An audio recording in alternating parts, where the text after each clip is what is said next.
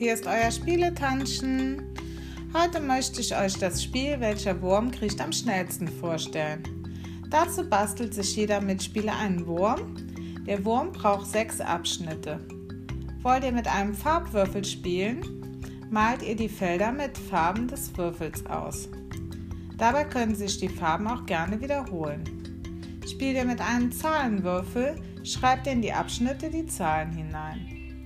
Nun braucht ihr einen Blumentopf oder eine hohe Schüssel und dort füllt ihr Sand oder Blumenerde oder Reis oder was ihr so habt rein. Es muss auf jeden Fall eine Masse sein, in der der Wurm kopfüber hineingesteckt werden kann. Nun nehmt ihr euch einen Würfel. Man muss immer das würfeln, was von dem Wurm als nächstes in der Erde versinken würde. Also zum Beispiel die Zahl 1 oder die Farbe Blau. Hat man die gewürfelt, darf man den Wurm bis zum nächsten Abschnitt hineinschieben. Wer als erster komplett verschwunden ist, hat gewonnen.